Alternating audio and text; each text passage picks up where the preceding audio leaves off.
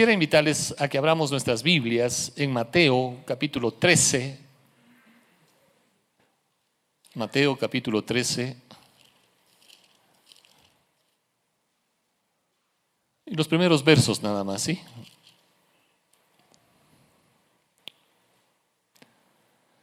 Aquel día, dice, salió Jesús de la casa y se sentó junto al mar. Eh, a mí me trae una alegría acá cuando dice que se sentó. No, Jesús predicaba sentado. Yo siento un alivio estar ahora también sentado predicando. Se sentó junto al mar y se le juntó mucha gente. Y entrando él en la barca se sentó. Fíjese nuevamente. y toda la gente estaba en la playa.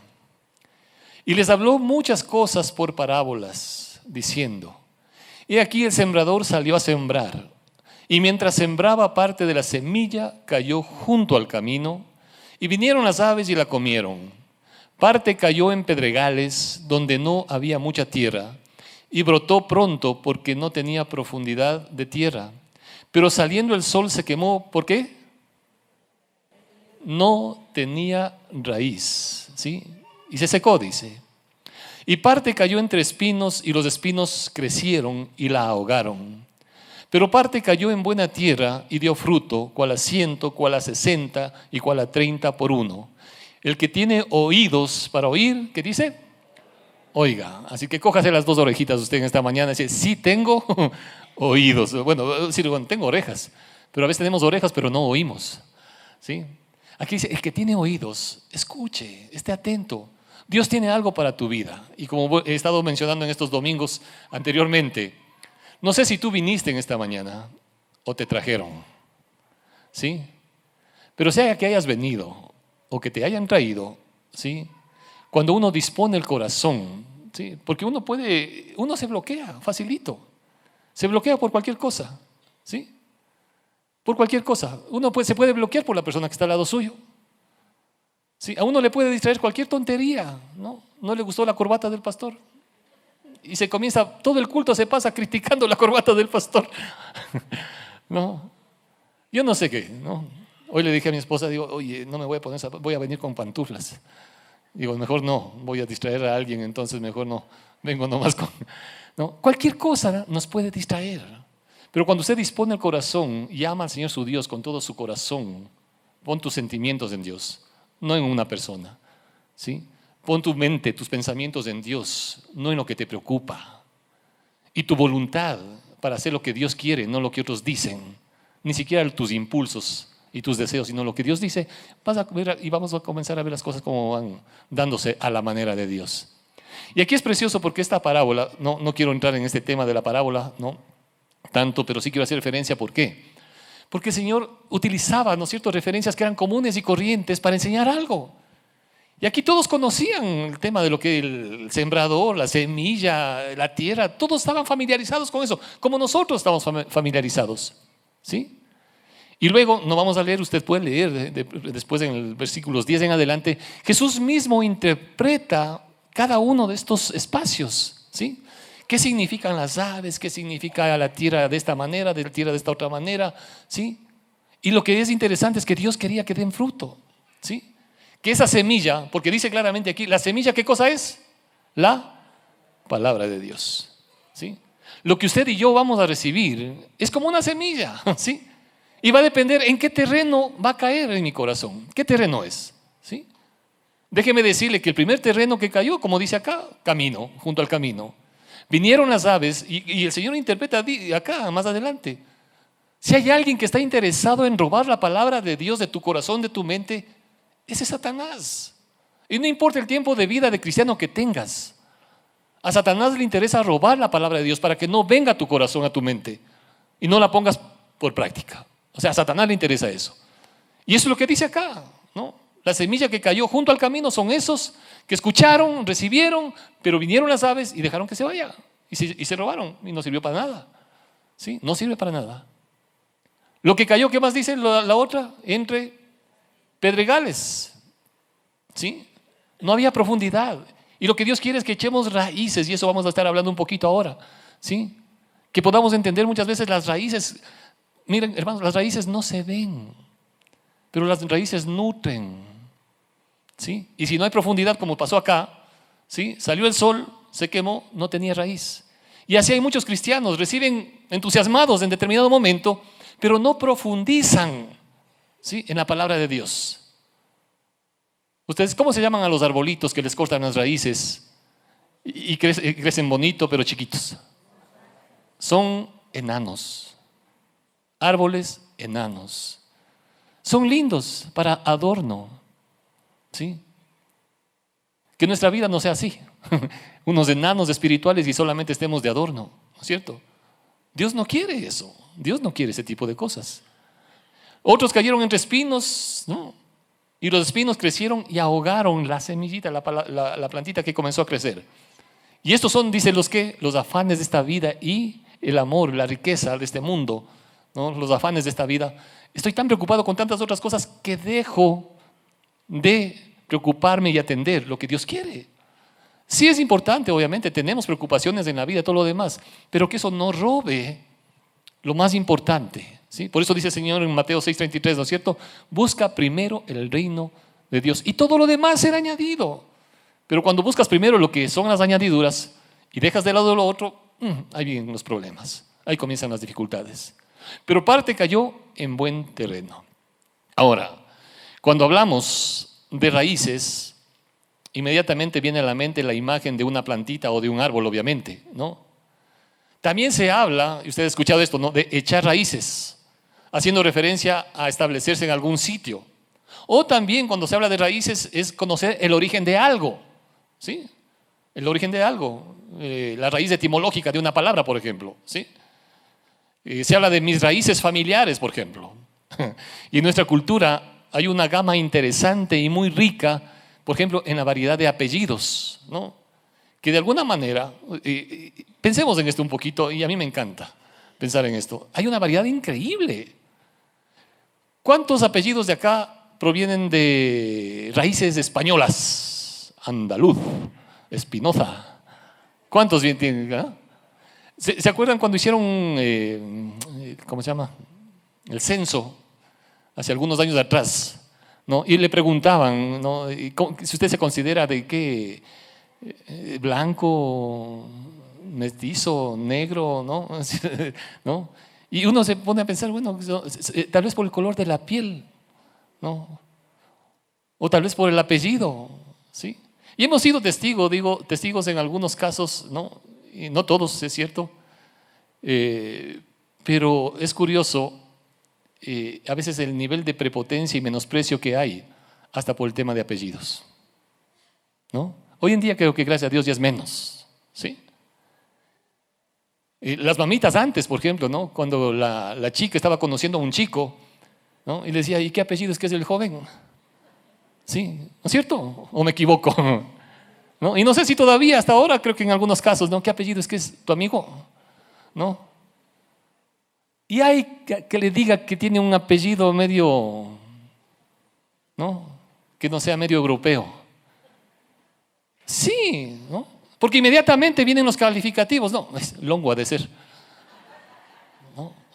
Esa, así, así ha sido ese menosprecio. Y hemos sido testigos de ese tipo de cosas. Y eso no está bien. La Biblia dice claramente que el menosprecio es pecado. ¿Sí? Menospreciar es pecado. Y nuestra cultura, nuestra sociedad tiene una gama muy interesante de apellidos, sí, de origen español, de origen europeo, pero también de algo tan rico y precioso que son la parte indígena, ¿no es cierto? Que, tenemos definitivamente. Sí, no quiero dar apellidos ahorita en esto, pero todos creo que podríamos pensar tranquilamente, ¿sí? Ahora déjeme hacer una pregunta. ¿Hasta dónde en la historia usted puede encontrar sus ancestros? ¿Hasta dónde? A veces me han preguntado, usted, ay, ¿usted qué apellido es? Y les digo mi apellido. Ah, dice, ¿y de dónde viene ese apellido? No. De, aquí. Porque hasta donde le conocí fue mi abuelo. Sí. Ah, pero no es de aquí, no. O sea, ¿será de aquí? ¿No será de aquí? ¿Vendrá de otro lado? Yo no sé. ¿Sí? Yo me acuerdo que mi abuelo se llamaba Luis y no sé quién fue el papá ni la mamá de él. ¿Sí? Es más, ¿no? hemos tratado de investigar hasta dónde ¿no? Eh, Mm, por dónde viene el apellido. De hecho, acá hay una familia muy querida Y me decía, eh, yo soy Rocío Plata Giacometti. ¿No? Tía. No, resulta que hemos sido parientes. ¿No? Resulta que hemos sido parientes. Y claro, yo me puse a investigar con ella. Dice, no, el, mi tío no sé cuánto. Sí, ya murió un tío de ella. Dice, ella, ella sabía, dice, ¿no? Y lo que me hablaba de un señor, eh, Domingo Giacometti, que vivió en Santo Domingo de los Colorados, ¿no? Y también de un señor Abraham Giacometti, ¿no? Yo soy linaje de Abraham, por si acaso, hermanos. ¿Sí? Hasta Abraham Giacometti. Hasta ahí he llegado. ¿En qué año vivió? No sé. En el mejor de los casos, 1800 seguramente. ¿No? ¿Hasta dónde puede llegar en su historia con sus ancestros? ¿Sí? Muchos llegamos hasta 1900, ¿no es cierto? Hasta los años de 1900. ¿Alguien llega a 1800? ¿Sí? Porque sabe que sus abuelos, bisabuelos, tatarabuelos y el papá de su tatarabuelo vivió en... Y algunos dicen, no, es que mi tatarabuelo, tatarabuelo estuvo con Eloy Alfaro. No, estuvo participando. Y dijo, qué bueno, o sea, impresionante. ¿Sí? Y estuvo en la batalla de Pichincha o qué sé yo. ¿no? Pero llegamos hasta allá. ¿no? Más allá de esos años es difícil. Yo creo que es muy difícil que aquí entre nosotros podamos decir, yo sí tengo claro que vengo, ¿no? Como se ve en la Biblia, ¿no es cierto? Cuando uno ve el linaje de Jesús, wow, sí, y comienza ahí, ¿no es cierto? Pa, pa, pa, Dos mil años atrás y antes todavía más, ¿sí? Nosotros si llegamos en el mejor de los casos hasta 200 años ya es, pero wow, ¿sí? ¿O, o me equivoco? ¿Sí? Creo que es bonito conocer un poquito de eso, ¿no? La historia, la genealogía y todo lo demás. Es bueno, ¿sí? Ahora, quiero relacionar nuevamente esto con esta parte porque vamos a hacer un poquito recorrido a la historia nuestra, hacia atrás, ¿sí? Hacia atrás en algunos aspectos. De niños nos enseñaron que las partes de una planta, ¿cuáles eran? Raíz, tallo, hojas, flores y fruto, ¿no es cierto? Y sabemos que la raíz obviamente es esa parte que no vemos, todo lo demás se ve, generalmente en toda, la mayor parte de plantas. Hay unas pocas excepciones, pero la mayoría es así. La raíz es lo que no se ve, todo lo demás podemos ver, pero no las raíces. Pero de las raíces depende mucho el crecimiento de una planta. ¿Estamos de acuerdo? ¿Hasta ahí? Depende. ¿no? Ahora, hay rasgos que hemos heredado de nuestros padres de nuestros abuelos. Unas cosas serán evidentes seguramente, ¿no? Inclusive hay... Eh, ¿Cuántos no conocieron a su abuelo? No conocieron a su abuelo, ya. ¿Sí? Es interesante, ¿no es cierto? Y tal vez no conocimos a nuestros abuelos, peor a nuestros bisabuelos o tatarabuelos, ¿sí? Pero es interesante porque puede haber rasgos que hoy en día usted tiene aún de ellos, ¿sí? Algunos rasgos. Algunas cosas son eh, eh, evidentes, ¿no? Rasgos físicos, ¿no? A veces el color de ojos, qué sé yo. El tono de voz, a veces la gente confunde el tono de voz, ¿no? El tono de voz del papá es, es igualito con el del hijo, ¿no? Son rasgos que vamos heredando. Otros no son tan evidentes, pero aún así se los puede identificar. Hay rasgos de carácter, ¿sí? Y por eso decimos, a veces igualito a tu taita, ¿no? Cortado con la misma tijera de tal palo, tal astilla. ¿Sí? El Señor Jesucristo dijo, ¿no es cierto? En Mateo 7 dice, por sus frutos los conoceréis. Todo árbol antes de florecer y dar fruto primero echa raíces. Se siembra una semilla, obviamente no vemos sus raíces, pero comienza a crecer porque sus raíces, que no se ven, siguen nutriendo esa plantita. Hermanos queridos, a lo largo de nuestra vida también nos hemos estado nutriendo, ¿sí? Hay raíces que te cimentarán para crecer y hacerte fuerte. Y qué lindo que es. Ustedes han visto cuando hay tormentas, hay árboles que se van facilito, pero hay otros árboles que se sostienen firmes. ¿sí? Hay otras raíces que no te dan estabilidad cuando vienen tormentas o dificultades. Y hermanos, son las raíces las que impiden que un árbol se venga abajo. ¿Sí? Son las raíces. Un árbol sin buenas raíces se puede venir abajo. Y aún en las mejores familias se podría decir que hay cosas, hablando de raíces, que no se conocen. Aún en las mejores familias hay cosas que en muchas ocasiones se ocultan. Son como esas raíces que si bien no se ven, sin embargo han ido nutriendo, alimentando a una planta. Y así también sucede, sucede en la vida de las personas. Hay factores que no se ven pero que influyen y nos afectan. De hecho, hay formas de comportamiento que ni siquiera entendemos por qué hacemos lo que hacemos. ¿Sí? Y si retrocedemos un poco, como digo, en la historia, en nuestra cultura, nos vamos a encontrar con algunas realidades. Estaba leyendo un libro que les recomiendo, ¿sí? Machismo y matriarcado. ¿sí? Usted puede encontrar ese libro, Machismo y matriarcado. Es un libro interesantísimo, ¿sí? muy interesante. Y aquí el autor de este libro, ¿sí? José, José González, el doctor José González, procura de una manera realmente muy amena y profunda reflexionar sobre la influencia que tuvo la colonización española en determinados patrones de conducta que de una manera u otra se ha observado en, nuestras generaciones anteriores, pero también inclusive se siguen viendo en la actualidad. ¿sí? Este autor, y quiero leer algunas cosas, afirma, y fíjese lo que dice él, que las raíces de nuestro perfil cultural vienen de la conquista.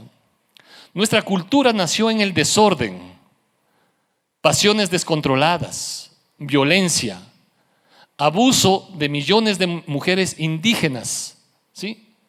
Cuando llegaron los españoles. Ahora, miren, cuando llegaron los españoles, ¿sí? Llegaron los españoles. Al inicio no llegaron con las españolas. ¿Sí? Vinieron solamente los españoles y se toparon con una cultura donde había indígenas, ¿no? Hombres, mujeres. De hecho, inclusive en el ámbito indígena, la mujer también en muchas ocasiones era considerada como un trofeo de guerra. Y les obsequiaban a los españoles mujeres. Muchos de los españoles tuvieron enormes harenes, ¿no? Con muchas mujeres. ¿Qué hizo la religión sobre eso? Poco o nada. Por eso cuando llegaron los españoles trajeron una religión, ¿sí? Un evangelio descolorido, una religión basada en formas, no en principios. Y creo que es bueno entender un poquito ese trasfondo que todos tenemos. La mayoría acá, salvo que algún, hay aquí algún europeo, ¿no? Eh, decir, y venga de, los vikingos, ¿no? Pero aquí todos somos mestizos, ¿sí? Todos somos mestizos, ¿sí?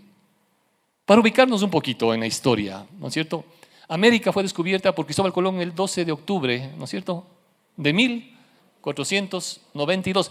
Ojo, un poquito las fechas, no tiene que saberse de memoria, ¿no? Pero 1492, cerca de 1500. Sí, redondeando 1500, pongámoslo así. ¿sí? En ese mismo año, 1492, España ponía fin a casi 800 años de presencia musulmana y fue la reconquista española. ¿Sí? Eso es lo que estaba viviendo en Europa y particularmente España. 800 años de influencia, reconquistando su propio territorio. ¿Sí? Y venían con esa mentalidad de conquista. Venían con esa mentalidad de conquista los españoles. Europa atravesaba también, ¿no? y estoy hablando de ya del año 1517, fíjense, no es mucho, 17 años, de 1500, 1517.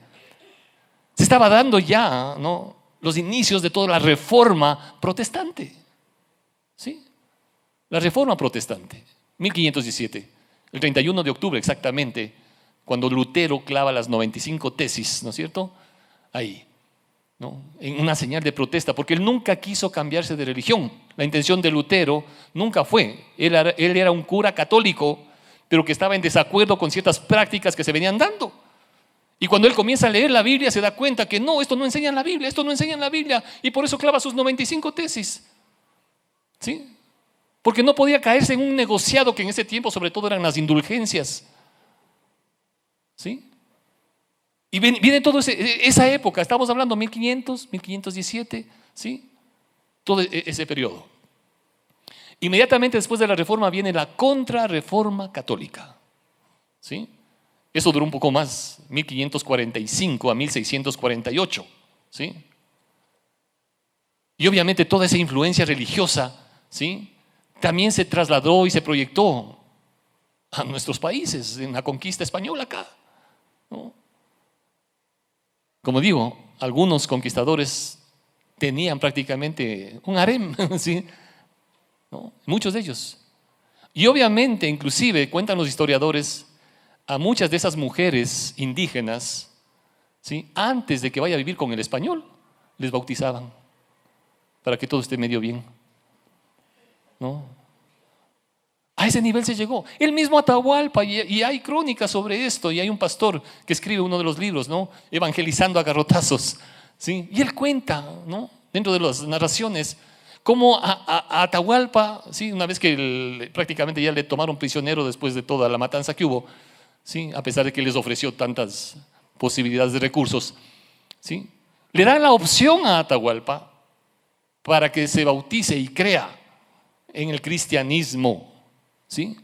Cristianismo, ojo, ¿sí? Si es que se bautizaba, no le quemaban. ¿Sí? Y podía morir ahorcado. ¿Sí? Por eso en otro, no me acuerdo de dónde es este otro indígena, les preguntó a los españoles, ¿no? Dijo, ¿y ustedes dónde van a estar? Si es que me matan a mí, ¿no? Y voy a morir y después voy al cielo, ¿ustedes también van a estar ahí? No. ¿Para qué quiero estar con ustedes ahí? Con toda la, la sinvergüencería que, que hubo. sí. Entonces, ese fue el trasfondo, ¿no? Leo algo más que menciona acá este, este autor, ¿no? Y ustedes saben, ¿no? Bueno, Atahualpa, por ejemplo, fue muerto en el año 1533. Relacionemos un poquito lo que estaba dándose en Europa, en España, la reforma, la contrarreforma, y lo que estaban acá, ¿sí? Trayendo. Y Atahualpa muere el 26 de julio de 1533, 1533. Más o menos solamente por relacionar fechas un poquito.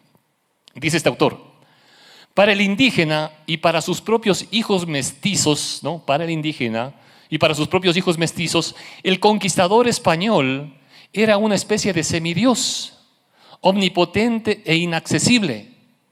En rarísimos casos, los hijos mestizos llevaban el apellido de su padre y eran reconocidos por él. ¿Sí? Usted puede ver las fuentes sobre esto. ¿Sí? Añade algo más. Su condición de vástagos no reconocidos los hacía inferiores a su padre de manera permanente. ¿Sí? Les hacía inferiores. Por otra parte, la sociedad colonial los consideraba superiores a su madre indígena. Claro, eran inferiores a su padre español, pero eran superiores a su madre indígena.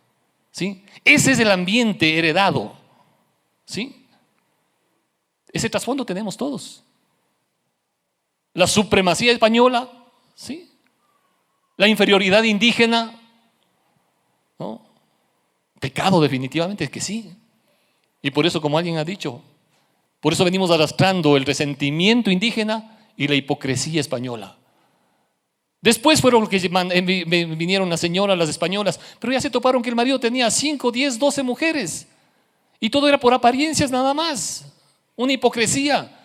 Cumpliendo ritos religiosos, sí. Eso es lo que hemos heredado. ¿Sí? Dice aquí este autor, esto origina un ser psicológicamente conflictuado, que en el fondo, y esto es importante por favor, en el fondo desea ser como su padre. ¿Sí? Ayer eh, en el taller decíamos, ¿no? ¿Cuántos de nosotros como padres queremos que nuestras hijas o nuestros hijos sean como nosotros. ¿Sí? Un hijo cuando ve un modelo adecuado de padre quiere ser como su padre. ¿Sí? Y aquí dice, se dio esta, esta situación que en el fondo deseaban ser como su padre, aunque nunca alcanzarían su nivel. Obviamente eran mestizos. No eran hijos de padres españoles, ni siquiera eran reconocidos muchos de ellos. ¿No?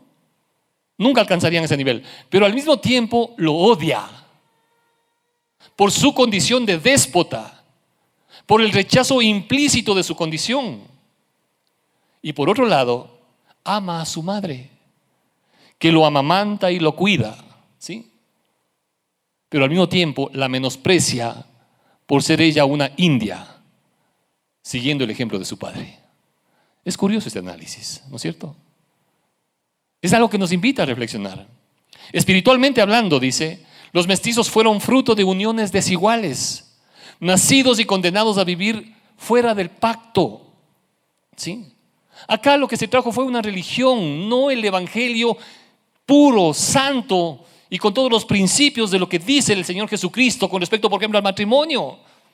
Porque si eso se hubiese vivido, no hubiese habido tanto abuso. ¿Sí? No hubiese habido tanto abuso. Entonces, por eso dice este autor, fueron uniones desiguales, ¿sí? Vivieron fuera del pacto, bajo el diseño de Dios de lo que es el matrimonio. Toda nuestra sociedad original fue establecida fuera de orden. Condenada al engaño y a la vergüenza, el mestizo tuvo que ser un huérfano emocional, inseguro y furtivo, en ocasiones dado de una ira incontrolable y sin lugar a duda entregado a una lujuria sin ley como su progenitor. Porque eso era lo que aprendieron de sus padres, los españoles. Como adulto, repetiría las actitudes de su propio padre, convirtiéndose en un padre remoto, un marido exigente y déspota, un jefe violento y cruel. Al carecer de legitimidad e identidad propias, es un huérfano espiritual y emocional al que debe serle difícil amar genuinamente a los demás. Hemos heredado cosas. Hay raíces que no vemos, hermanos queridos. ¿Sí? Hay raíces que están ahí. Y que de una u otra manera, no importa hasta dónde lleguemos, si llegamos hasta 1900, ¿no? Usted se acuerda tal vez de su papito, de su abuelito, tal vez fue un gran hombre, realmente un modelo a seguir, gloria a Dios por eso. Tal vez ni siquiera le conoció, tal vez fue un déspota, tal vez fue un padre ausente completamente, ¿sí? Y el papá de él, y el abuelo de él, ¿qué también sería? Yo no sé, ¿sí? Pero cuando vamos acá, inclusive a este punto, y estamos hablando solamente de 1500, ¿Sí? De 1500. Hemos heredado cosas y hay raíces que todos tenemos. De esta forma la conquista pobló de huérfanos a nuestra América Latina, fundando un continente lleno de mestizos ilegítimos que forman familias disfuncionales y engendran a otros huérfanos como ellos. Gracias a Dios cuando el Señor permite que haya hogares que se vayan estableciendo. No podríamos hablar acá de, matrimonios... Eh, perfectos, ¿no? Se habla hoy en día de funcionales o disfuncionales, ¿no? Y a veces cuando se habla de disfuncionales es como que, no, porque solamente eh, está un papá o una mamá disfuncional. No, a veces es, es en conjunto, papá y mamá e hijos, y hay una relación disfuncional completa, ¿sí? No es por el número de integrantes la funcionalidad o la disfuncionalidad. No es así. Y nosotros tenemos muchas de esas raíces. Ahora, quisiera rápidamente por el tiempo, yo creo que vamos a quedar para la próxima, pero eh, eh, estamos hasta ahí, hermanos. ¿Están conmigo? Sí. Dígale al que está al lado, ¿estás con el pastor? O si no, déjale que duerma eh, y que el Señor le revele en sueños todo lo que... Pero vamos a ir completando una partecita nada más. En Romanos capítulo 7, porque estamos hablando, si hay una raíz histórica, también debemos entender que hay raíces espirituales que traen frustración, que traen dolor, traen muerte. En Romanos, capítulo 7.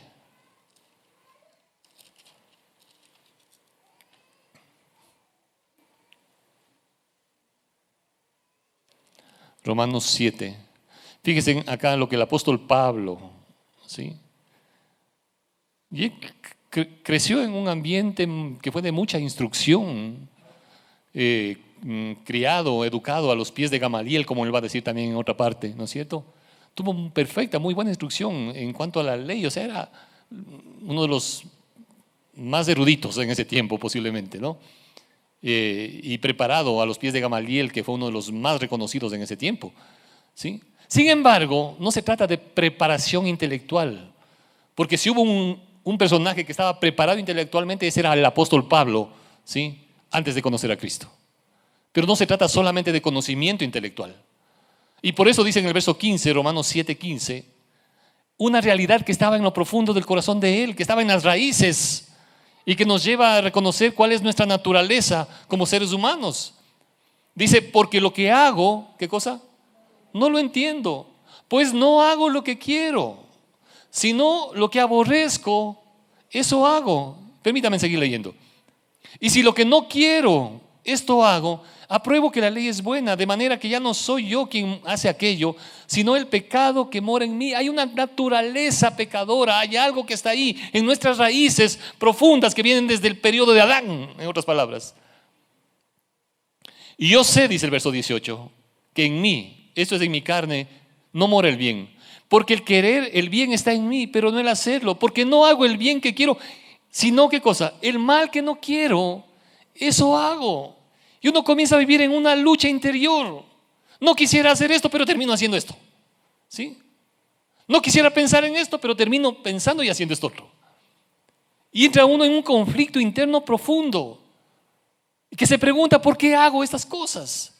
Ahora, hay un trasfondo. ¿Sí? Hay un trasfondo. Y todos tenemos algo de nuestros padres. Tenemos algo de nuestra cultura, de este trasfondo histórico que vemos acá también, en esa parte mestiza. Pero también tenemos algo que hemos heredado de esa naturaleza pecaminosa, ¿sí? Desde el principio, desde el principio, desde Adán. Que le lleva también a Pablo a decir de esta manera, lo, lo bueno que quiero hacer no hago, sino lo malo termino haciendo. Y por eso exclama diciendo acá en el verso 24, ¿sí? Miserable de mí, ¿quién me librará de este cuerpo de muerte? ¿Sí? Entra en una realidad de reconocer que, que hay cosas que ya no puede, que no depende, que necesita algo más para salir de esta situación. Y por eso termina diciendo, gracias doy a Dios por Jesucristo, Señor nuestro. El único que te puede sacar, ¿sí? Y aunque hayas vivido un trasfondo, yo no sé si fue de 50 años atrás, 100 años atrás, 200 años atrás, por lo que heredaste, ¿no? Y las raíces que tienes no han sido del todo positivas y que te afectaron en tu vida, ¿sí? O que va más allá, hasta la historia en nuestros antepasados indígenas, con eh, la influencia española, ¿sí? Aun cuando sea eso, ¿no? O aún más atrás, cuando vemos que hemos heredado factores que tienen que ver con esa naturaleza caída, porque el pecado nos afecta a todos y la Biblia dice claramente que todos hemos pecado, todos hemos pecado, absolutamente todos. Y por eso Pablo dice acá, aunque él tenía todo el conocimiento, sabía las escrituras, ¿no? Un fiel cumplidor de la ley y todo lo demás, pero termina diciendo, miserable de mí. Y hay mucha gente que puede ser muy religiosa, pero que en el fondo, en sus raíces y en su corazón se siente así, miserable. ¿Quién me librará? ¿Quién me librará? ¿Sí? Las raíces no se ven. Las raíces no se ven. Pero nos seguimos nutriendo. Y a veces hay cosas que nos siguen amargando. Fíjense, y tal vez voy a avanzar solamente hasta esta partecita. ¿Cómo estoy de tiempo? Out. Déjeme leer Hebreos 12. Hebreos 12. Aquí tengo dos, dos, señales de tiempo, pero ya me perdí cuál es la una y cuál es la otra. Hebreos 12.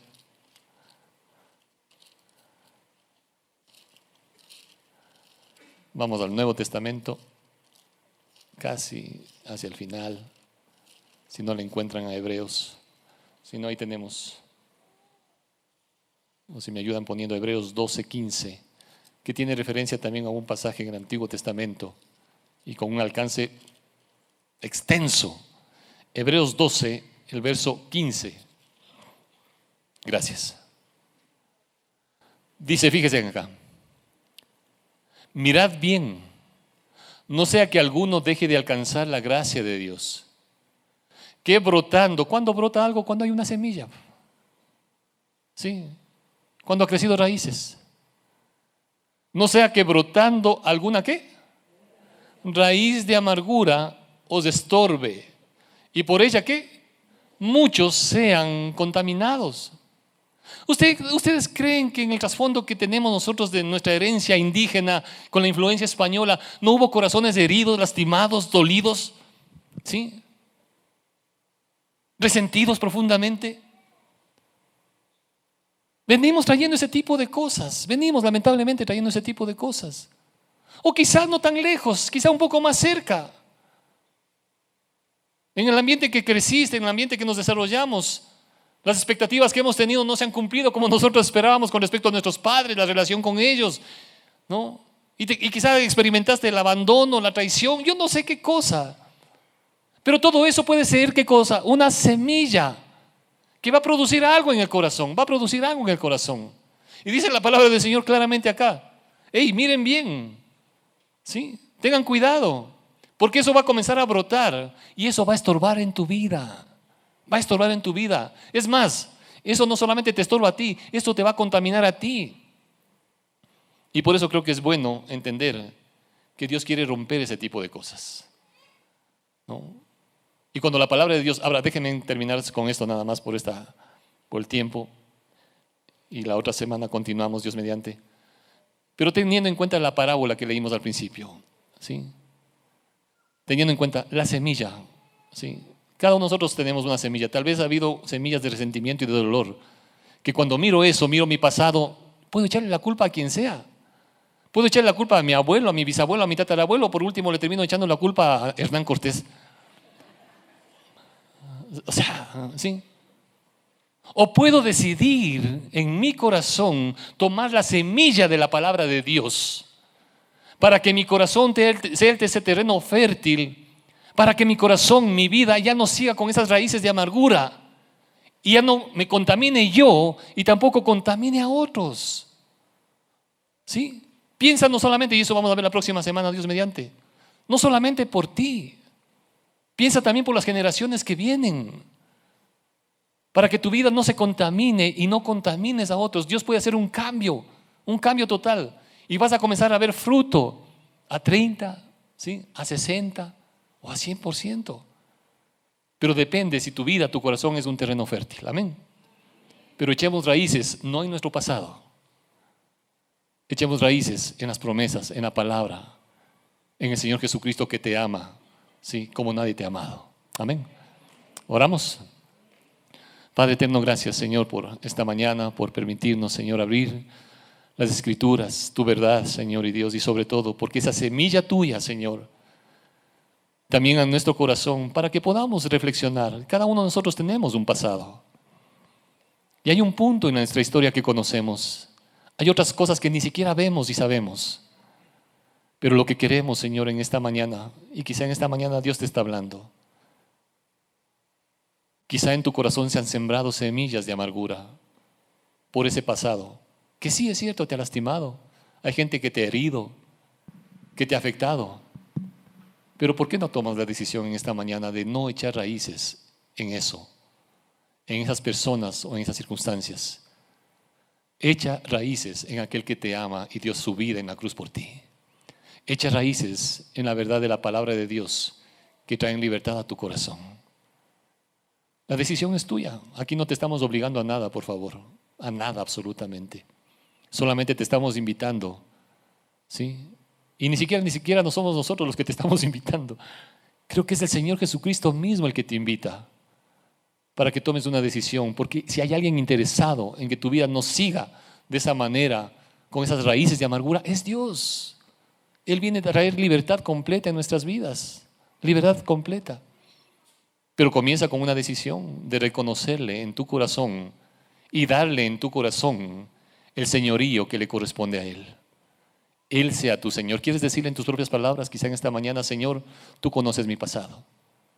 Tú conoces mi pasado y sabes perfectamente qué cosas me han lastimado, me han afectado. Pero en esta mañana, en este día, pongo mi fe, mi confianza, mi dependencia, mis raíces en tu amor y en tus promesas, en lo que tú has hecho por mí en la cruz. Y te doy las gracias por lo que tú has hecho y lo que seguirás haciendo en mi vida. Mientras estamos orando, ¿hay alguien que quiere decirle al Señor en sus propias palabras de esa manera? ¿Quieres decirle al Señor en tu corazón de esa forma? El Señor está aquí en este día y el Señor está interesado en tu vida. ¿Sí?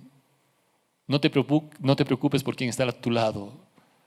Dios está interviniendo en tu corazón y quiere traer libertad. Pero haz esa oración en tu corazón y permíteme terminar dando gracias. Si hay alguien puede levantar su mano por un segundo y volver a bajar, que Dios te bendiga, que Dios les bendiga. Hay muchas manos. Gracias a Dios. Que Dios guarde sus corazones y sigamos echando raíces en Dios, en su amor, en su palabra y vivamos para la gloria de Él. Gracias, Padre, por cada persona a quienes tú con tu presencia, tu verdad, sigues fortaleciendo sus corazones para seguir creciendo fortalecidos en ti, Señor. En el nombre de Cristo Jesús. Amén. Amén. Si te gustó esta prédica, te invitamos a que te suscribas a nuestro podcast y nos sigas en YouTube, Facebook e Instagram como Encuentro con Bahía. Además, recuerda que cada semana tendremos una prédica nueva para ti.